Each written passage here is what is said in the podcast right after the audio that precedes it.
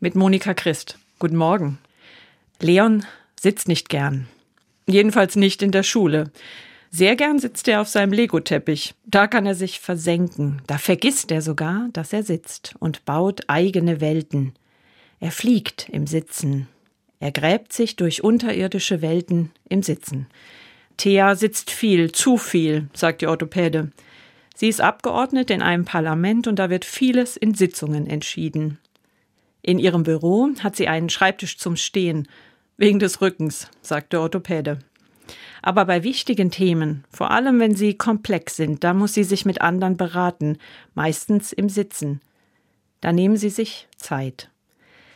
Elfriede sitzt im Rollstuhl. Damit fährt sie über den Flur. Sie ist froh, dass sie wieder sitzen kann. Letzte Woche hat sie mit Grippe im Bett gelegen.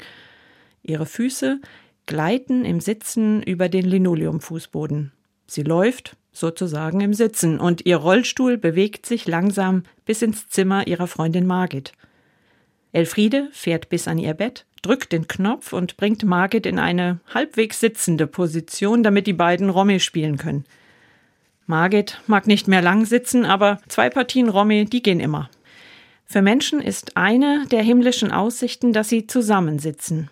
Nehmt Platz, sagen die Jüngerinnen und Jünger zu den 5000 Leuten, die am Ende alle genug Brot und Fisch haben. Vermutlich, weil Sitzen Träumen möglich macht. Auf dem Spielteppich. Und weil wir bereit sind zu diskutieren, zu entscheiden. Aber nicht einsam, sondern zusammen mit anderen. Und weil wir im Sitzen Romy spielen können. Vielleicht sitzen Sie ja auch gerade. Dann machen Sie noch ein bisschen damit weiter. Im Sitzen kann man den Himmel erfahren.